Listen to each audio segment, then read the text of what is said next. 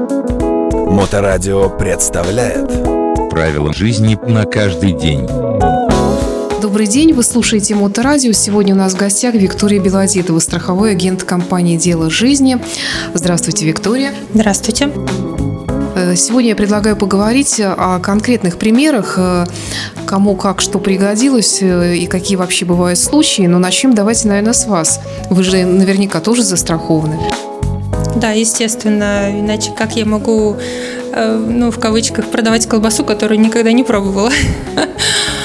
Да, естественно, я застрахована, у меня были примеры, когда я попадала в ДТП в серьезнейшее, и в этот момент э, меня не беспокоило, а что будет потом, потому что я знала, что будет, что случится нечто страшное или еще что-то, я защищена со всех сторон, а, и я понимала, что компания меня поддержит, поможет, естественно, свои э, функции все выполнит, потому что по ходу действия моей работы у меня были примеры и печального характера и хорошего дожития, так называется страховой риск. Были разные случаи, и всегда деньги, которые выплачивала компания, никто никогда от них не отказывался. Даже если люди в начале пути а, с недоверием и с опаской относились э, к накоплениям и, скажем так, только из-за доверия лично ко мне вот, э, страховали свою жизнь и копили, копили, копили. По окончанию срока действия договора все прям были очень благодарны, что в какой-то момент я донесла им эту мысль в размышления, в какие-то, потому что всегда есть на что эти деньги потратить.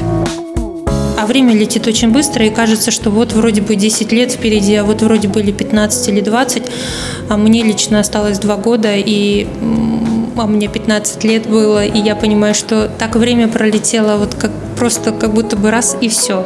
Есть примеры, когда люди с родственниками ругались из-за того, что они застраховали свою жизнь, и конкретно у меня был такой пример.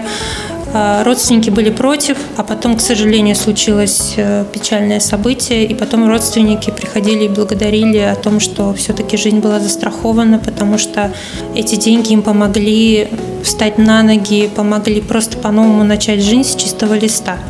И я всегда на такие моменты очень радуюсь, что Вообще жизнь меня в эту историю привела. Вообще как-то вот в 2007 году я познакомилась э, с, тоже с представителями страховой компании и как-то прониклась. И я горжусь тем, что многим людям помогаю.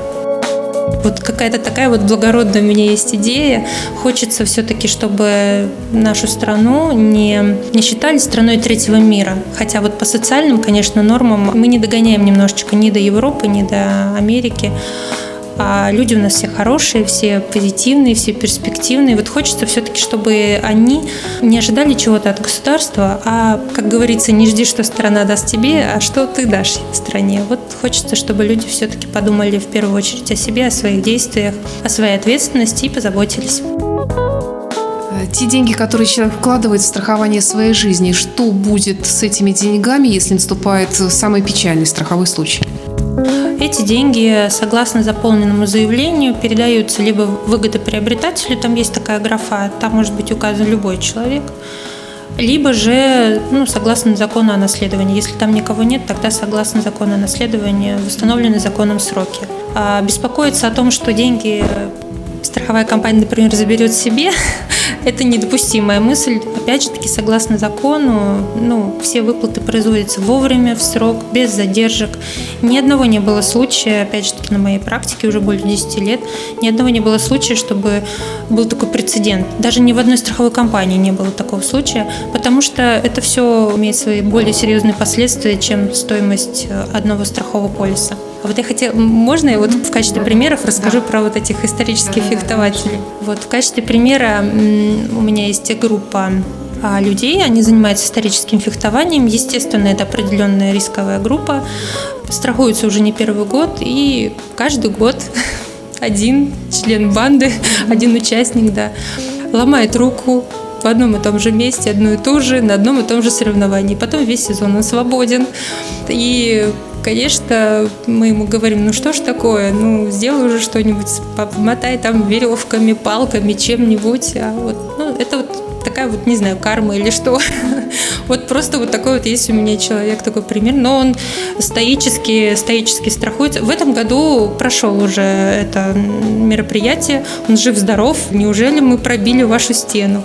Невезение. Вот, все в порядке с ним. Да, если вас заинтересовал какой-то вид страхования или вы хотите получить консультацию, вы можете обратиться на сайт компании www.prolife.ru ну или просто забить в гугле «Дело жизни», страховая компания, или же по телефону 8 911 241 67 93.